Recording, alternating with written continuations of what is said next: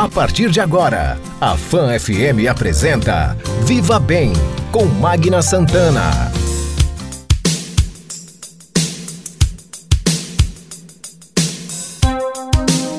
Viva Bem, seu programa de saúde, bem-estar, qualidade de vida.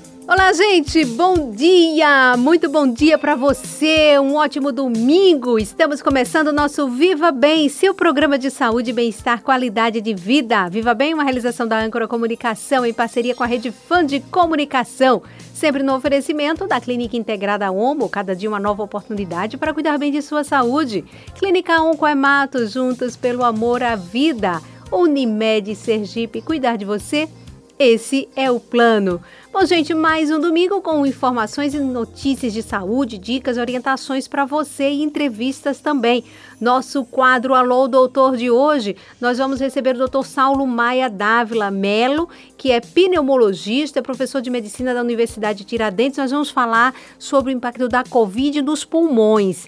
É isso mesmo, o efeito dessa triste doença. Vamos também receber aqui para informações também nosso quadro de notícias de saúde, Dr. Denison Silva, que é reumatologista. Vamos falar do lupus e vamos fazer um apelo para a doação de sangue, estoques lá embaixo, uma preocupação muito grande no Hemocentro de Sergipe. Eu vou a um rápido intervalo e volto já já. Qualidade de vida.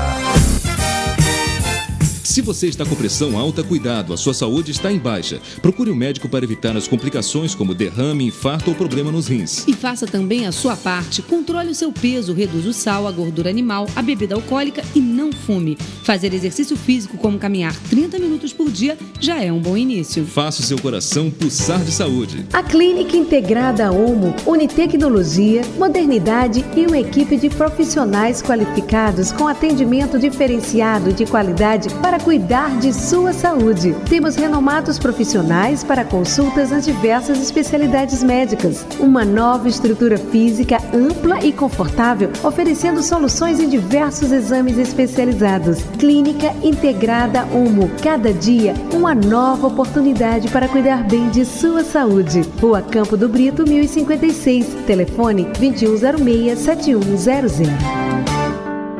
A gente entende que cuidar de alguém é uma dedicação que não para. A humanização é nosso diferencial. Aqui mantemos a excelência no atendimento e no tratamento. Estamos sempre em busca de atualizações no que existe de mais moderno na prática médica. Nós somos a Oncoematos. Nós cuidamos de você.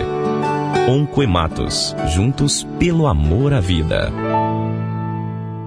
Durante os últimos meses, a Unimed tem desafiado você a mudar um hábito e encontrar a sua melhor versão. O novo coronavírus apareceu e vamos precisar do esforço de todo mundo. Por isso, a gente tem um novo desafio até tudo voltar ao normal. Fique o máximo possível em casa. Cuidar de você. Esse é o plano. Unimed. Estamos apresentando Viva Bem com Magna Santana. Gente, estamos de volta com o nosso Viva Bem, seu programa de saúde e bem-estar, qualidade de vida. Viva Bem, oferecimento da Clínica Integrada Homo, cada dia uma nova oportunidade para cuidar bem de sua saúde. Rua Campo do Brito, 1056, esquina com Rua Lagarto. Telefone é 2106-7100. Unimed Sergipe, cuidar de você, o plano. E também conosco, Clínica Oncoemato, juntos pelo amor à vida. Rua Itabaiana 945, telefone é 2105-9900. Quero aproveitar aqui rapidamente para dar um abraço a profissionais e render nossas homenagens. Essa semana foi o dia da enfermagem. Estes profissionais fantásticos que estão aí também nessa luta contra a Covid-19, batalhando, atendendo na linha de frente. Nossas sinceras homenagens. E também dia 15, ontem. Isso foi o dia do assistente social também, aguerridos profissionais, nossas homenagens aqui do nosso Viva Bem. Lembrando a você, amanhã, que é o dia da hipertensão, é, você sabia disso? Pois é, de controle. Nossa dica de saúde foi mais um alerta para você. Bom, gente, estamos em pandemia e reforçando sempre os cuidados necessários que você deve ter higienização das mãos, cuide-se, evite aglomeração, use máscara o tempo inteiro. essa é a nossa proteção enquanto a gente não tem vacina para todo mundo, tá certo? Notícias de saúde. Bom, gente, notícias de saúde. Vamos ouvir Dr. Denison Silva, que é reumatologista, e nós tivemos aí a, o dia de conscientização e alerta sobre o lupus. Ele fala pra gente sobre o assunto. Olá, ouvintes. Nós vamos falar hoje um pouco sobre o Maio Roxo, que é o mês de conscientização em relação ao lupus e também engloba doenças como a fibromialgia e a fadiga crônica, cujo dia de conscientização mundial é o dia 12 de maio. Bem, o lúpus é uma doença autoimune em que o sistema de defesa do nosso corpo está trabalhando de forma é, equivocada e ele passa a confundir células que são nossas como se fossem células invasoras. Então, independente de onde esteja a célula, pode estar no fio do cabelo, pode estar na mucosa da boca, pode estar na célula do coração, na célula do pulmão, qualquer lugar em que o sistema de defesa se confundir, ele pode atacar, gerando inflamação e toda vez que um órgão inflama, ele deixa de funcionar. Partindo desse ponto, dá para perceber que o lúpus é uma doença extremamente grave. Mas, por sorte, ela não é tão comum, tão prevalente. A prevalência no Brasil é inferior a 0,1%, principalmente em mulheres entre os 20 e 50 anos de idade, portanto, na idade reprodutiva, e tem uma, um início de doença, em geral, não tão agressivo.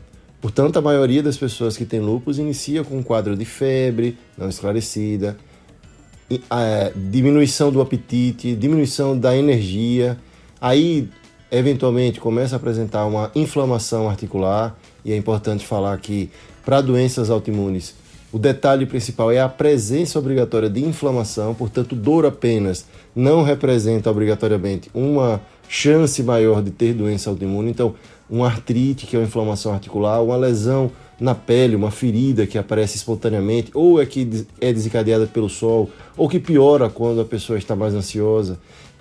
Isso deve motivar a procura do paciente com um médico especialista e no caso, o médico especialista em tratar esta doença autoimune, o lúpus, é o reumatologista.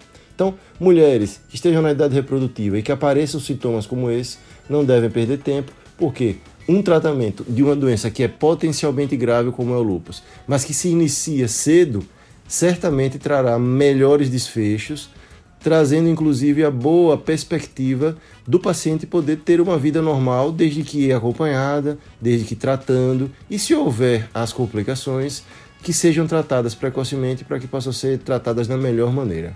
O tratamento, portanto, é baseado em medicações que atuem no sistema imunológico, os, os chamados imunossupressores. Claro que há efeitos colaterais, Claro que pode haver algumas complicações no tratamento, é por isso que o tratamento ele deve ser sempre supervisionado pelo médico reumatologista para poder saber em que dose ou em que intensidade o tratamento deve ser executado para colocar na balança os prós e contras. Com um bom tratamento medicamentoso, mas o não medicamentoso, como por exemplo atividade física, alimentação saudável, o sistema imunológico se adapta, se equilibra e o tratamento da doença passa a ser mais fácil. Já a fibromialgia e a fadiga crônica são doenças crônicas também, como o nome diz, mas que não são inflamatórias. E aqui um conceito importante. Nem toda dor, eu diria até que a maioria das dores articulares, musculares, não são inflamatórias. Portanto, a fibromialgia e a gera uma dor muscular que se você usar o anti-inflamatório ou um corticoide, provavelmente você vai tratar como se estivesse usando um analgésico, mas com os efeitos colaterais que essas medicações vêm à tona e trazem é, em termos de efeito colateral.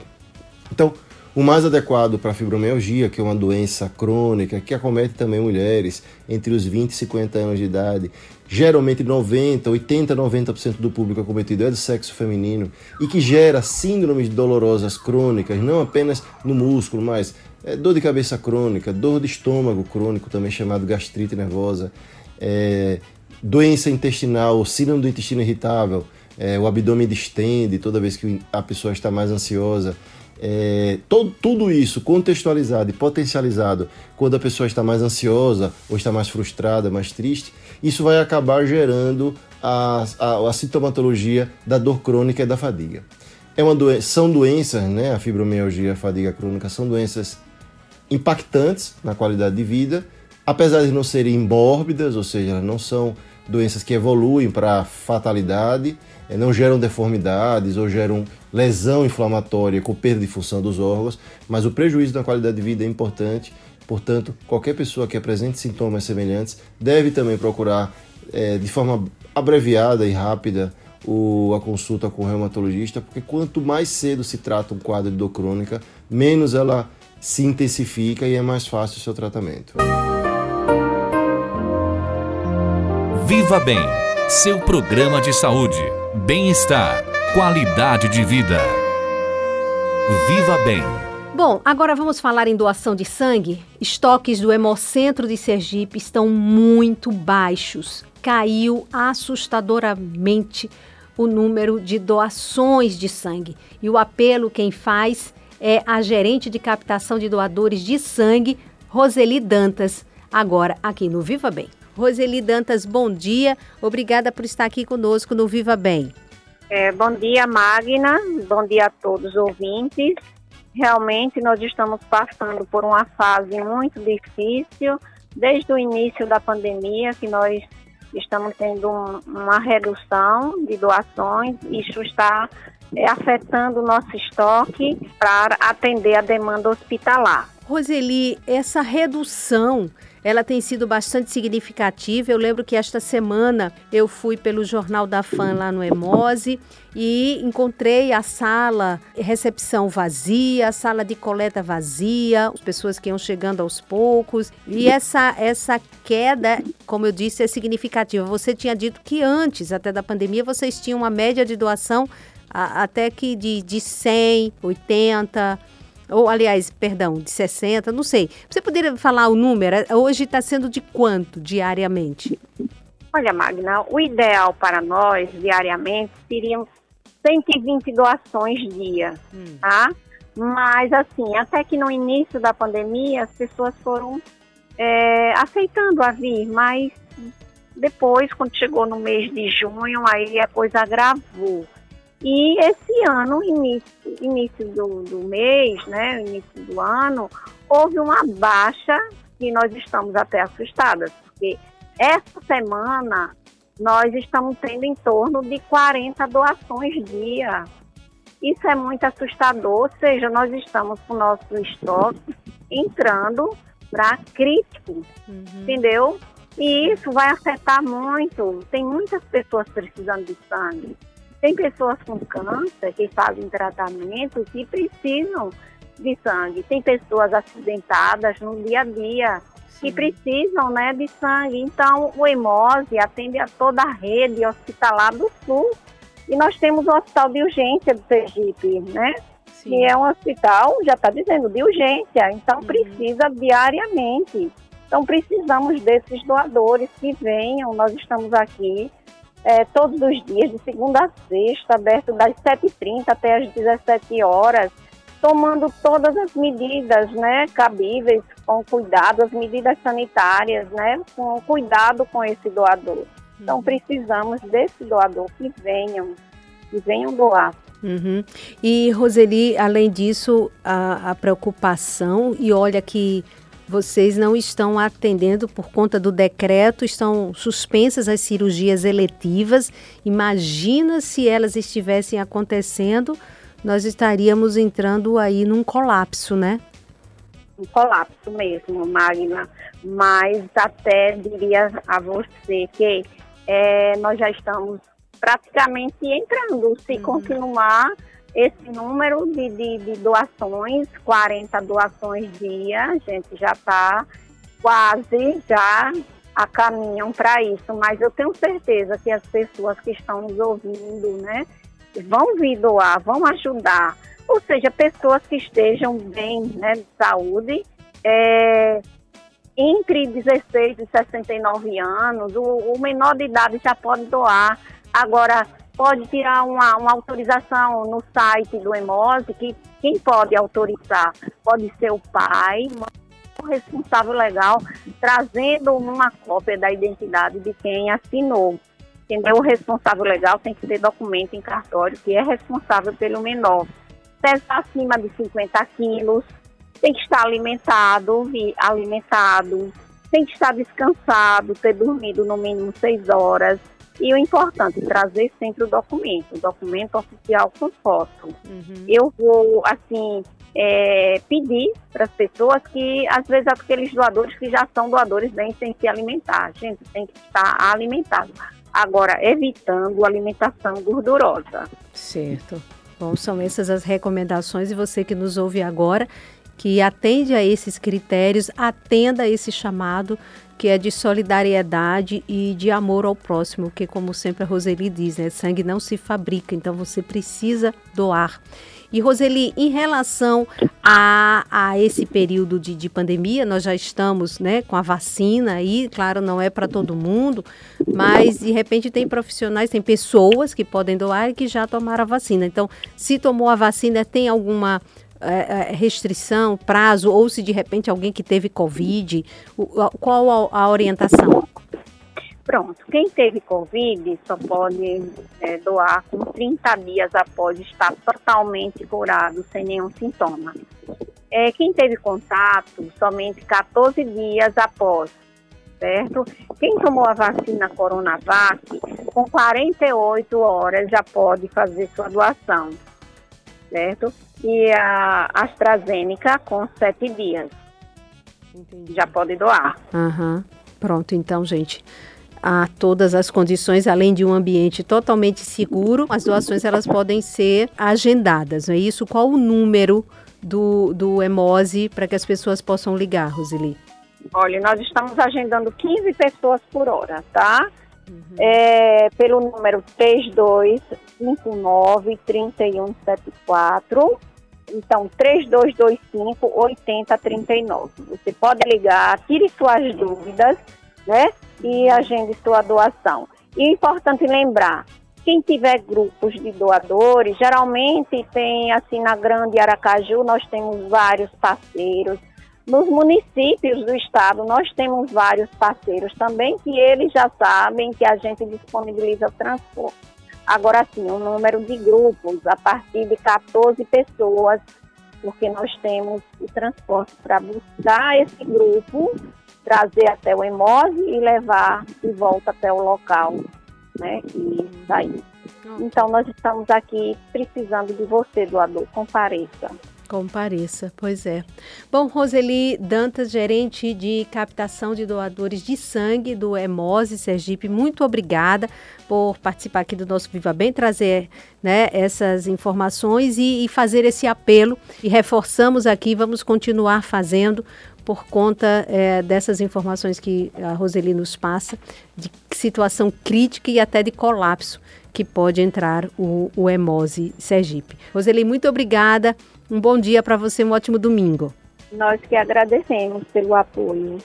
Grande Obrigada. Abraço. Um abração. Você está ouvindo Viva Bem com Magna Santana. Fan FM. Viva Bem. Dica da Fono. Doutora Neuza Salles. Olá, Magna Santana. Aqui é Neuza Salles a sua fonoaudióloga para dar uma orientação muito importante hoje sobre a aquisição e desenvolvimento da fala e linguagem das crianças. Então é muito comum professores, pais, cuidadores em geral que ficam essas crianças perguntarem com que idade a criança começa a falar. A criança já se comunica bebezinho, na hora que nasce com um choro depois ao longo dos meses com balbucio, que é aquela repetição de sons que todo bebê faz, papapá, mamamã, lá, lá, lá, nananá. E a partir daí ela vai usando esses sons para emitir palavras com um significado real. Para isso, antes da criança começar a falar, ela tem que ter interesse em falar, ela tem que ter contato visual, olhar para você por um tempo mínimo para compreender como é que articula cada som e também o adulto mostrar o significado daquele som. de maneira que a cada dia a criança vai aumentar o seu vocabulário em quantidade e em qualidade. Então, primeiro ela vai falar mamãe, ela vai falar mamã, mamã, depois ela vai falar mamã, depois mam, depois mamã, depois mamãe. E, e por aí vai. Cavalo, lo, vá, ou cá, depois cavar, e não falo lo, depois cavalo. E por aí vai. Então fique atento para as crianças estarem evolu evoluindo em qualidade e quantidade, de forma que a cada dia ela esteja melhor que ontem. A partir do momento que essa criança para de evoluir, ela não está aumentando o vocabulário, ela não está interagindo com os adultos, os adultos não entendem o que ela fala e ela também não entende o que os adultos falam, essa criança precisa de uma avaliação fonoaudiológica específica. Mande suas dúvidas sobre a aquisição e desenvolvimento da fala e da linguagem. Estarei aqui para responder com maior prazer. Até domingo aqui no canal Viva Bem ou então passa lá na minha página do Instagram, DRA Neuza Salles Fono, para ver o que, que eu ando publicando por lá. Até domingo! Viva Bem! Você está ouvindo Viva Bem com Magna Santana. Fã FM. Viva Bem! Durante os últimos meses, a Unimed tem desafiado você a mudar um hábito e encontrar a sua melhor versão. O novo coronavírus apareceu e vamos precisar do esforço de todo mundo. Por isso, a gente tem um novo desafio até tudo voltar ao normal. Fique o máximo possível em casa. Cuidar de você. Esse é o plano. Unimed. A gente entende que cuidar de alguém é uma dedicação que não para. A humanização é nosso diferencial. Aqui mantemos a excelência no atendimento e no tratamento.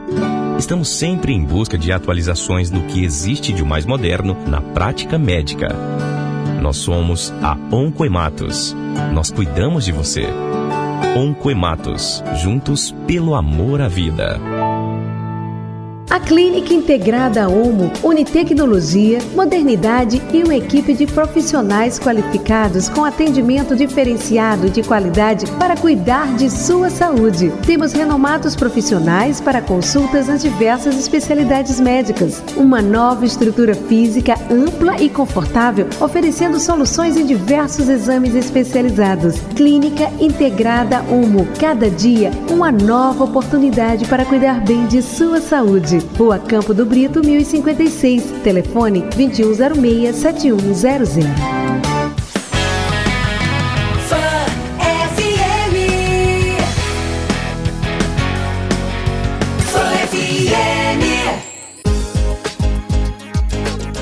Estamos apresentando Viva Bem com Magna Santana. Fã FM. Viva Bem.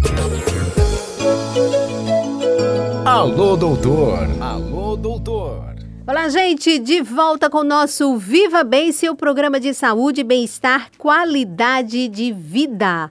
Bom, como nós anunciamos no início do programa, nosso quadro Alô, doutor, recebendo o doutor Saulo Maia Dávila Melo, que é pneumologista, é professor de medicina da Universidade Tiradentes. Doutor Saulo, bom dia. Obrigada por estar aqui conosco no Viva Bem. É, bom dia, Magna. Bom dia a todos os seus ouvintes. É um prazer grande estar com você. Bom, doutor Saulo, estamos mais uma vez conversando sobre a pandemia. Já fizemos até uma entrevista já né, lá atrás e infelizmente a pandemia persiste e as preocupações, as incertezas e as dúvidas. E uma delas sempre que surge é em relação à ação é, do coronavírus nos pulmões. Eu queria que o senhor conversasse conosco, falasse, explicasse para a gente por que, que atinge o pulmão, por que essa preocupação das pessoas muito grande quando é, ela atinge de forma tão rápida e até agressiva, doutor Saulo? É, Magna, o, o, coronavírus é um tipo de vírus que ele acomete o, o corpo todo, todos os órgãos são acometidos. Todavia, o pulmão é um órgão é, que tem mas sensibilidade, é, ele tem uma atração maior, o coronavírus tem uma atração maior pelo pulmão, porque tem os receptores desse vírus que estão mais localizados no pulmão, então há uma, um comprometimento maior da parte pulmonar. Essa é a primeira visão que a gente tem. A outra visão que chama a atenção sobre o pulmão é que porque o quadro, quando se agrava, o primeiro órgão que mais sente é, essa repercussão é o pulmão, por ser ter sido mais atingido, e é quando os pacientes vão desenvolver quadros de insuficiência respiratória e que vão ter, ter que ter um atendimento médico mais é, especializado, seja com o uso de oxigênio, seja com a ventilação não invasiva, até chegar ao último ponto, que seria a ventilação através de aparelhos, né? Uhum. Então, é, é, é, basicamente isso que acontece, mas a gente tem que ter uma visão que o, o vírus, ele acomete é, o corpo como um todo, sendo o pulmão o principal órgão de choque, não só é, na fase inicial, como também as complicações maiores, quando esses pacientes complicam, é pelo pulmão. Uhum. Bom, quando a gente, alguém tem algum sinal suspeita estar com a Covid, ou a falta de, de paladar, olfato, uma febre, ela vai ao hospital, uma urgência, uma unidade de saúde, e de repente lá eles fazem o raio-x ou tomografia. E a gente sempre ouve a pessoa dizer, olha, quando chega lá, já disse, olha, seu pulmão já está 50% do pulmão comprometido. E a pessoa diz, mas como tão rápido? Por que acontece isso tão rápido desse jeito?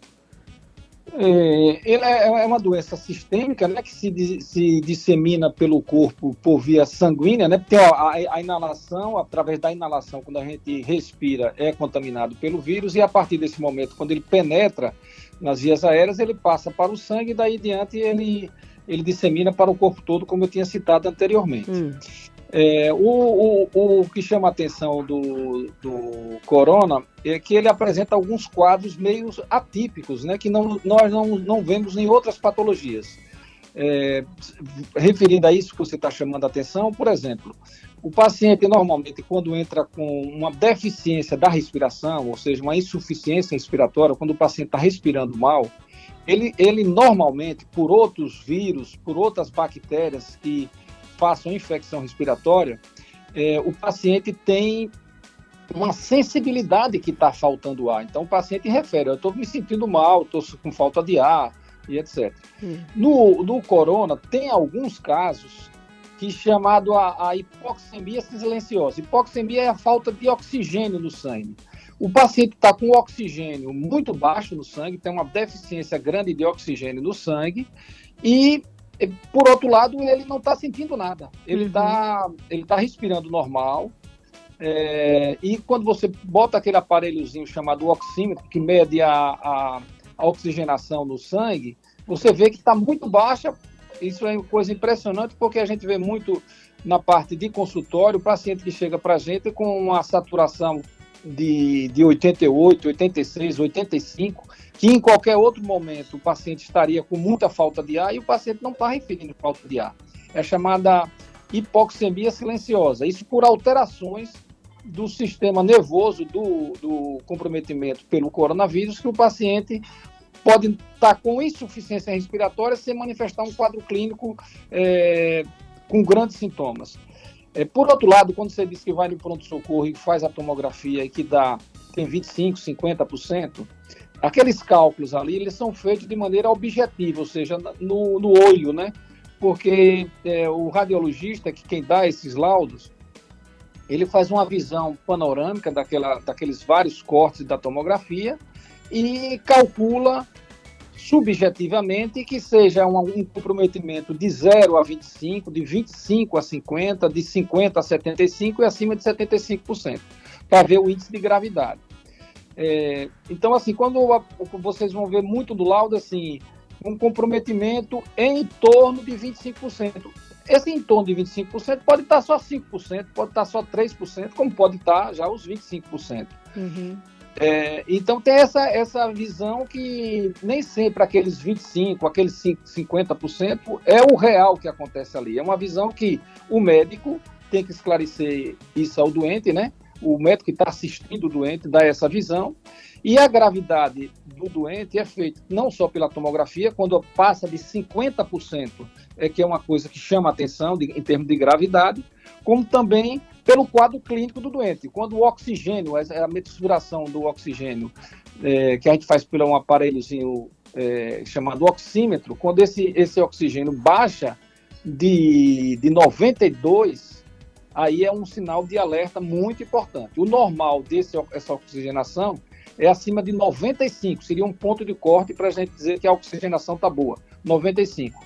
Quando ela é baixa, abaixo de 95, entre 95, 94, 93, é um sinal, como fosse, raciocinando como fosse um sinal de trânsito, um, um sinal amarelo, né? Tem a gente ficar de, de alerta. Uhum. E quando baixa de 92 e persiste esse, esse rebaixamento abaixo de 92, liga um sinal vermelho e que a pessoa tem que ter um cuidado maior, uma avaliação médica para definir o quadro clínico do paciente. Uhum. Olha, gente, como é importante ficarmos atentos a todas essas observações passadas aqui pelo nosso entrevistado. Nós estamos conversando é. com o Dr. Saulo Maia Dávila Melo, que é pneumologista, é professor do curso de medicina da Universidade Tiradentes. Em nome da Unimed, cuidar de você, esse é o plano Unimed Sergipe. Conosco também está a clínica Oncoematos, juntos pelo amor à vida. Atividade física. Tem que correr, tem que suar, tem que malhar. Vamos lá. E aí, bacana? Diga-me lá, conte-me tudo, não me esconda nada. Aqui, Herardo Costa, chegando com a dica do personal trainer para você. Vamos falar sobre correr, andar ou pedalar. Vamos fazer tudo isso, desde que seja com critério, desde que você esteja avaliado pelo seu médico e desde que você tenha, obviamente, de preferência, alguém que possa acompanhar você nessas atividades. Todas elas são atividades muito boas, atividades aeróbias que vão fazer você perder muita gordura, mas tudo isso tem que seguir um planejamento, um treinamento, que é para você poder obter os resultados que você tanto deseja. Comece andando. Andar é uma boa porque andar é um gesto natural, não tem contraindicação. Só evite os absurdos e os exageros. Então ande primeiro passeando, observe a paisagem, escolha um lugar bonito, que possa te relaxar, que possa te deixar à vontade. E aos poucos você vai aumentando o seu ritmo de caminhada e aumentando o tempo que você passa na caminhada. A tendência natural disso é você começar a correr. Você vai começar dando pequenos trotes por um espaço de um minuto, aí vai andando, anda dois, corre um, anda três, corre um, daqui a pouco você está correndo três e andando um,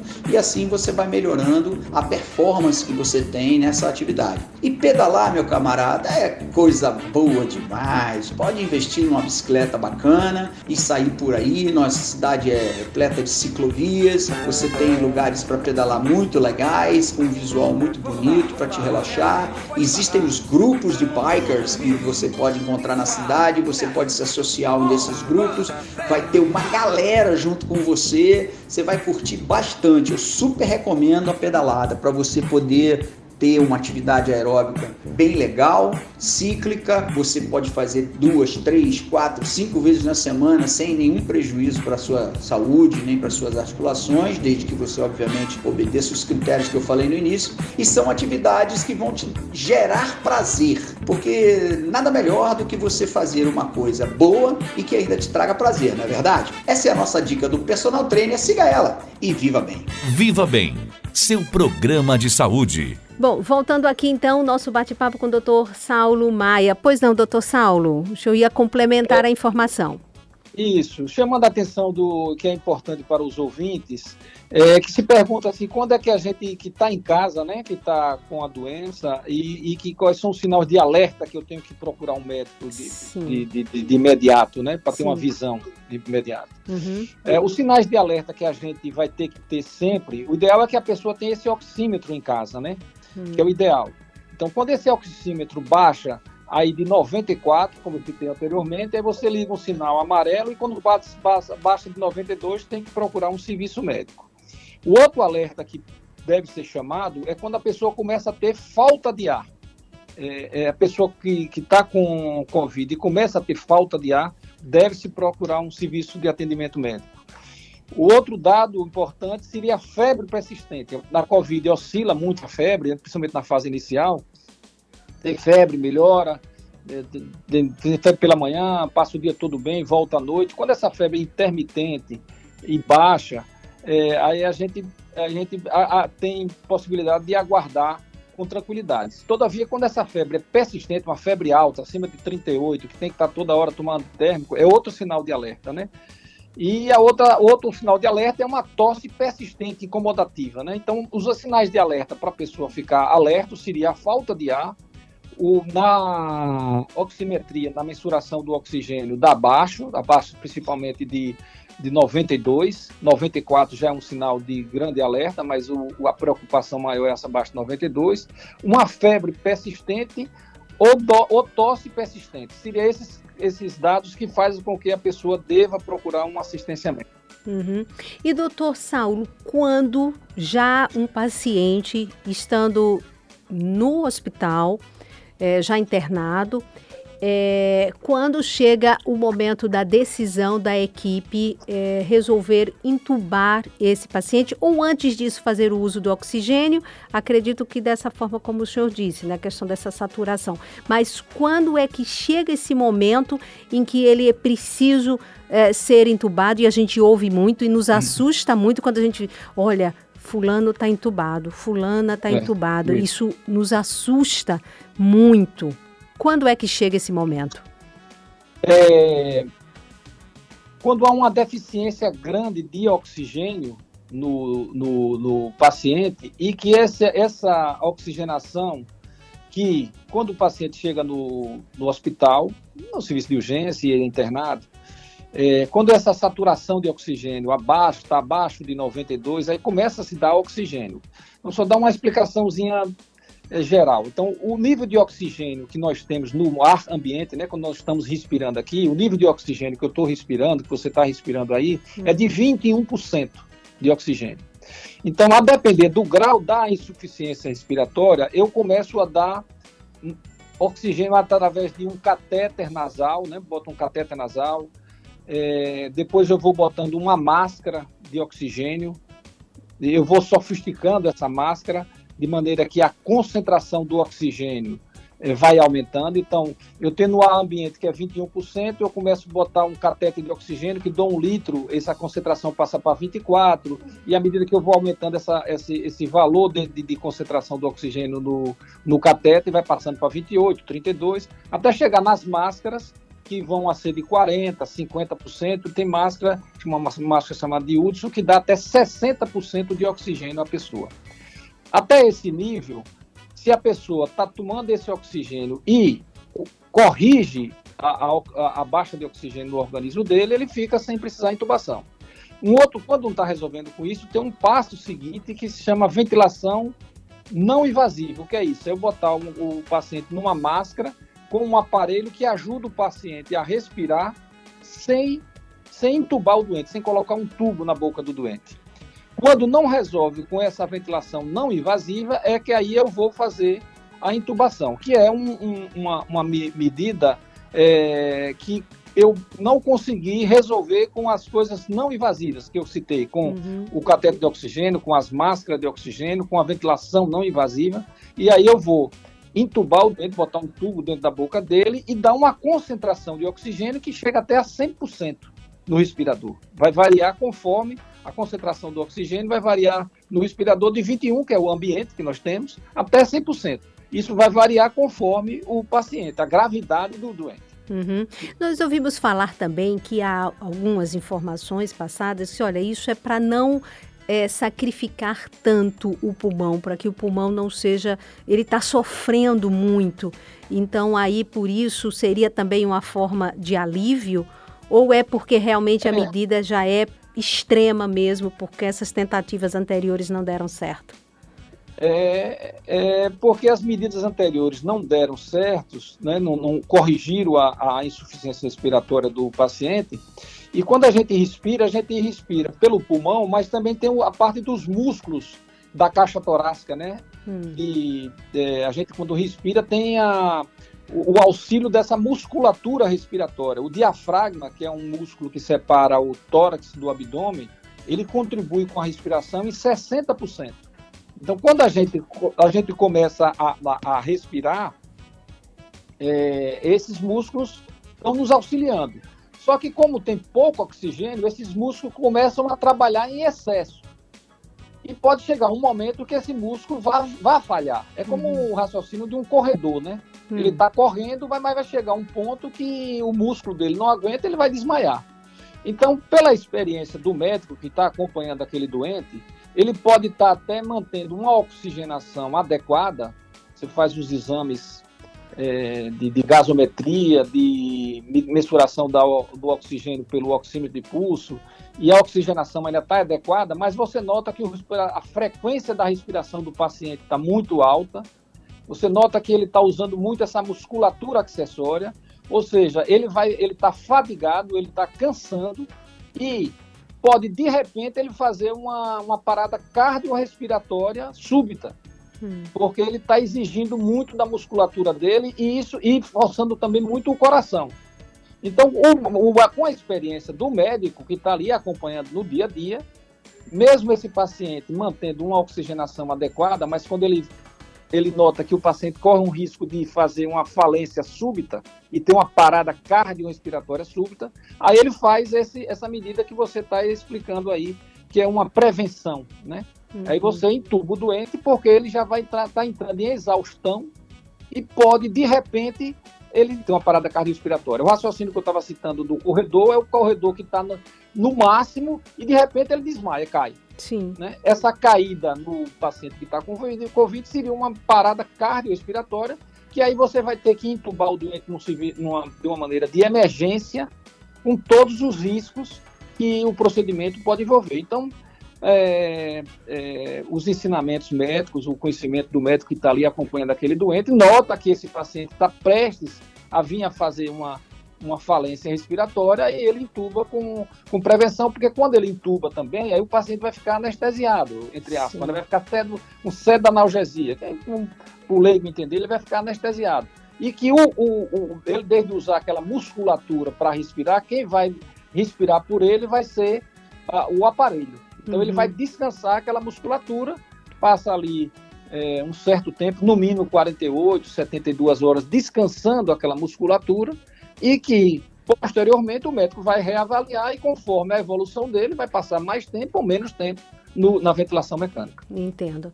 Nós estamos conversando com o Dr. Saulo Maia da Avila Melo, que é pneumologista, professor de medicina da Universidade de Tiradentes. Nós estamos falando sobre a Covid e os pulmões tem chamado muita atenção por ser, como disse o doutor Saulo, apesar de que afeta todas as áreas do corpo, mas tem chamado muita atenção a questão dos pulmões e nós estamos conversando com um especialista para esclarecer aqui no nosso Viva Bem. Bom, doutor Saulo Maia, vamos, vamos é, é, dando sequência aqui a esses questionamentos. É, a ECMO, nós tivemos o caso recente da morte né, do, do, do ator, humorista Paulo Gustavo, que causou uma comoção muito grande né, no país e chamou muito a atenção. E aqui em Sergipe, nós tivemos o caso, parece que também de um estudante de medicina, uma pessoa jovem, é, o residente, eu não me recordo agora, que também fez uso da ECMO, chamou a atenção isso. É, de forma resumida, o que é a ECMO e ela não, não, não está, me parece que disponível para todo mundo por ser muito caro, mas seria um pulmão auxiliar, é isso? É, o ECMO é, é uma, uma conduta extrema, né, de quando falha todas essas medidas que foram citadas, né, durante essa ventilação mecânica, quando o aparelho vai para a ventilação mecânica, tem vários procedimentos que o médico, conjuntamente com os fisioterapeutas e com o grupo da enfermagem, procede nesse paciente, várias manobras, vários tipos de modificações de tipo de ventilação mecânica, etc. Quando falha isso tudo, e aí vem o ECMO que seria um pulmão e um coração artificial. É você botar um substituir aquele pulmão e o coração por um aparelho extracorpóreo para descansar o pulmão e descansar o coração nesse sentido, né? Uhum. Seria nesse, nesse, é, a visão seria basicamente isso. São é um procedimento de alta tecnologia hum. que não se tem em, na maioria esmagadora dos hospitais. Sergipe deu um passo grande, né? Parabenizar todos aqueles que participaram desse procedimento lá no Hospital Cirurgia. Isso. E, uhum. Mas é uma coisa rara a ser, ser feita e, e é como uma coisa de fim de linha em termos de tratamento, né? Quando uma gravidade extrapola todos os procedimentos anteriores e aí se faz essa esse, esse mecanismo de deixar um coração, um pulmão artificial. Uhum. Doutor Saulo, embolia pulmonar, é, o que seria isso? É, uma outra característica da, do Covid-19 é que ele, além de fazer o quadro de insuficiência respiratória que nós estamos discutindo, é, ele, diferentemente dos outros vírus, ele tem uma característica de que alterar a coagulação do sangue ele forma a parte de trombos, coágulos no sangue, e esses coágulos que ficam no sangue vão se localizar no pulmão, causando o que a gente chama de embolia pulmonar. É um fator mais agravante. Então, esses pacientes, principalmente os pacientes internados, pacientes mais graves, é que, que tem uma predisposição a formar esses coágulos no sangue e que esses coágulos, ao se alojarem no pulmão, tem o nome de embolia pulmonar e agrava o quadro clínico do doente, agrava o quadro de insuficiência respiratória. Uhum. Doutor Saulo, é, os pacientes que conseguem é, vencer a Covid e saem, elas, elas ficam com sequela, principalmente essas que precisaram é, entubar e conta do, de problemas pulmonares, as sequelas são difíceis, são graves? Uma excelente pergunta que você está fazendo, porque é, a gente tem que ter a visão assim, é, o Covid, a gente poderia dividir ela em, em quatro fases de gravidade, seria mais ou menos isso. Então tem uma fase é, que o paciente pode ser até assintomático, é muito comum, né? A pessoa uhum. vai fazer um exame porque teve contato com a pessoa no ambiente de casa, no ambiente do trabalho tem uma Covid leve. Outros têm uma Covid que tem febre, tem prostração, tem moleza, mas dá para você tratar em casa, seria uma, uma Covid ali 1, 2. Tem um paciente que se agrava mais, que mais vai, vai, vai para o hospital, vai tomar oxigênio, mas não precisa de tubo, não precisa de um procedimento mais invasivo. E tem o, o 4, que seria aquele paciente que foi para UTI e que ficou grave. O que a gente pode dizer é assim, que aquele paciente que teve o Covid é, até a escala de 3, né? Foi para um hospital, mas ficou ali do, oxigênio, é, não precisou de tubo. A recuperação em termos da parte pulmonar é muito boa. Isso a gente tem visto durante esse um ano e dois meses, né? Que a gente tem acompanhado muitos pacientes é, pós-Covid, a recuperação deles é, são excelentes. A grande maioria esmagadora desses uhum. pacientes que têm uma gravidade até três, né, que foi lá para o, o, oxigênio, não usou máscara. Uhum. Aqueles pacientes que vão para a UTI, que são intubados, que ficam em ventilação mecânica, a depender da gravidade dessa duração aí na UTI e das complicações que ele tenham na UTI, é que esses pacientes podem ter uma sequela na, na parte respiratória e que a boa parte desses pacientes irão recuperar muito bem essa função respiratória. Agora, muitas coisas vão levar um certo tempo quatro meses, seis meses, dez meses para ele voltar à normalidade dele. É, então, assim, a preocupação maior, felizmente, a maioria dos Covid não são graves, né? Uma faixa de 5% é que a gente tem essa gravidade de ir para UTI. Ah, nós então, teríamos aí 90%, 95% de uma recuperação plena do ponto de vista, estou falando do ponto de vista pulmonar, que esses pacientes vão recuperar plenamente a sua função pulmonar, e desses 5% que vão para UTI, uma minoria desses pacientes ficarão com sequelas persistentes. É, a outra coisa que a gente tem que ver nesses doentes, para mensurar a gravidade, é paciente se ele tinha alguma doença respiratória antes do Covid ou não. Por exemplo, hum. um paciente que era enfisematoso, paciente que tinha fibrose no pulmão, paciente que tem hipertensão pulmonar. Então, esses pacientes, quando se agravam e vai para essa faixa dos 5% que foram para UTI, foram entubados, aí o, o, o, nível de comprometimento pulmonar é maior. Mas eu acho que é bom passar uma, uma, uma, uma posição de otimismo para a sua audiência, Sim. é que a maioria das pessoas vão se recuperar, vão voltar à vida normal, é, sem sequela do ponto de vista pulmonar. Isso eu acho que é bem, bem palpável, a gente tem uma visão muito boa sobre isso. Claro que quando você faz trabalhos em universidades, etc., que é uma coisa mais tem um viés de seleção, né? Quem vai procurar esse serviço são pacientes mais graves, você tem um, uma, uma procura maior de doentes graves. Sim. O que eu posso dizer no nível de consultório particular onde nós atendemos é que é, a recuperação é muito boa, plena. Nós temos também lá na clínica é, aparelhos de função pulmonar, de mensuração de função pulmonar, e a gente faz essas, essas mensurações para ver a capacidade do pulmão, não só dos nossos pacientes, como também de outros colegas. E a visão que nós temos é justamente essa, que há uma recuperação excelente do pulmão, com uma minoria de pacientes vindo a ter sequelas. Agora, o, o, o importante é a gente ter essa visão otimista, mas também, por outro lado, ter todo o cuidado, passar a mensagem que todo cuidado com esse vírus é pouco, né? Porque é um Sim. vírus traiçoeiro, todo dia a gente aprende alguma coisa nova com ele, é, todo dia sai coisas novas que a gente não sabia, notícias que a gente é, fica sempre interrogando, então é a população manter os cuidados permanentes, quem teve e quem não teve o Covid, tem que ter cuidados o máximo possível, usar máscara permanentemente, evitar aglomerações, e, quando possível, tomar sua vacina e assim por diante. Pois é, e é muito bom ouvir isso de um especialista, né? Porque é, a gente tem que bater nessa tecla realmente o tempo inteiro para que as pessoas, por favor, façam a sua parte né? Porque graças a Deus nós temos as recuperações, mas ao mesmo tempo as perdas são muito tristes, são muito dolorosas. Para a gente já ir encerrando esse bate-papo, doutor Saulo, e eu já lhe agradecendo a gentileza dessa entrevista, é sempre bom ouvi-lo, porque de forma muito didática, o senhor vai esclarecendo, a gente vai entendendo. Nesse caso, é, é, em relação à Covid, eu faço esse último questionamento. É, por conta das sequelas, o tratamento, a recomendação, a se alguém ainda pós-Covid achou que está bem, mas é melhor ficar observando. É sempre bom fazer uma consulta ao especialista, procurar o pneumologista e, a depender, até um encaminhamento de fisioterapia, coisas desse tipo. É sempre bom fazer essa avaliação, independente de, não, mas eu estou bem, mas é, não custa nada, é bom fazer?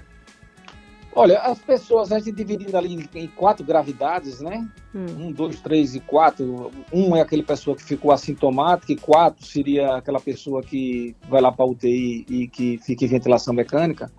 É, a, a, gente tem que individualizar as coisas. Então, aqueles pacientes que tiveram um, uma, uma Covid leve, que ficou tratando em casa, com sintomas muito débeis, uma febrezinha, um, um, uma tosse é, pouca e se recuperou com medicação sintomática, etc., esse paciente ele, ele, ele, só vai fazer uma revisão médica se houver alguma queixa uhum. é, clínica. Aí ele procura certo. o médico. Caso contrário, acho que não precisa. Uhum. Já, já os dois extremos lá, os três e quatro, seria aquele paciente que foi para. que usou um oxigênio, ou que teve uma febre persistente, mesmo que ele tratou em casa, e que se recuperou, que ficou bem, eu acho que esse 3 e 4 ele deve procurar um, um, um, um, pneumologista, como o pulmão é um órgão mais acometido no, do organismo, ele procurar um pneumologista para fazer uma visão.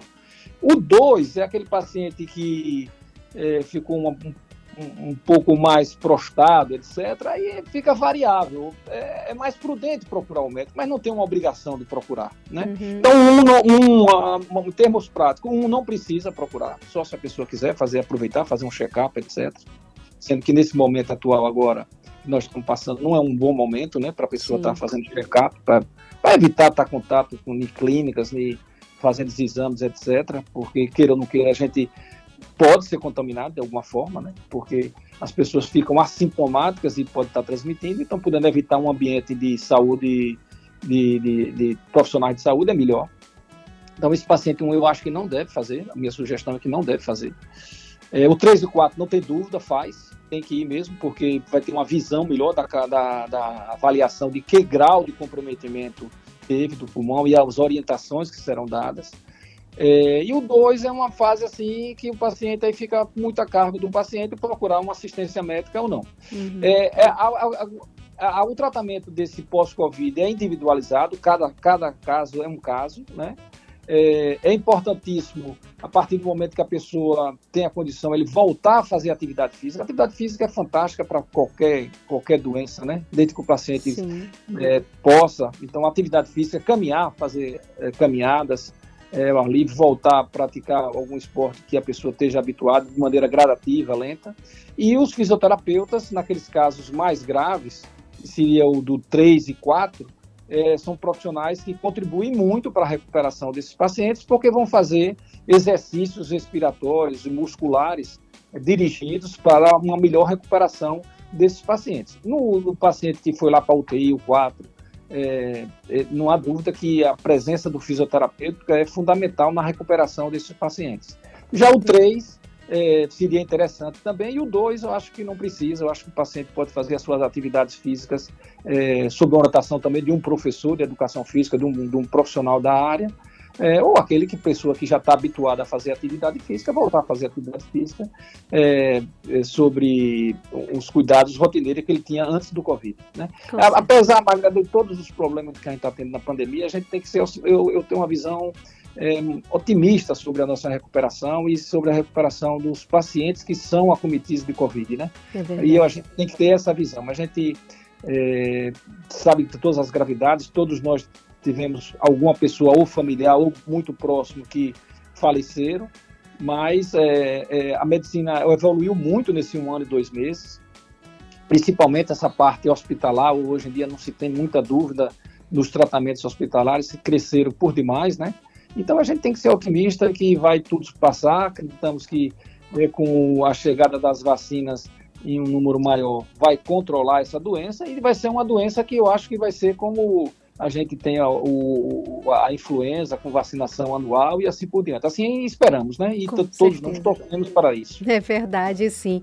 Bom, doutor Saulo Maia, muitíssimo obrigada por, por este bate-papo aqui no nosso Viva Bem por nos atender e espero em breve voltar a conversar e assim, com esse otimismo e esperança que tudo isso vai passar em breve e claro, reforçando aqui as pessoas que também façam a sua parte, que contribuam e cuidem-se acima de tudo. Muito obrigada, doutor Saulo, um bom domingo. Tá, um, um abração para você e para seus ouvintes. Bom domingo para todos. Viva Bem, seu programa de saúde, bem-estar, qualidade de vida. Bom, gente, chegamos ao fim do nosso Viva Bem, seu programa de saúde, bem-estar, qualidade de vida. Nosso encontro marcado no próximo domingo. Quer acompanhar as entrevistas do Viva Bem, todo o programa de novo? Acesse o Spotify, Rede Fã FM, Rádio Fã FM. Você vai ter todos os programas Viva Bem para ouvir de novo. Muito bom, tá certo? Aproveite o domingo, fique em paz, cuide-se, muita saúde, uso de máscara, higienização das mãos, evite é, as aglomerações. É a única arma que temos para prevenção ao Covid-19, enquanto a gente não tem vacina para todo mundo, tá? Obrigada, Fernando, pelo apoio técnico. Fique aí com Fã Brasil. Beijo grande, gente. Até o próximo domingo.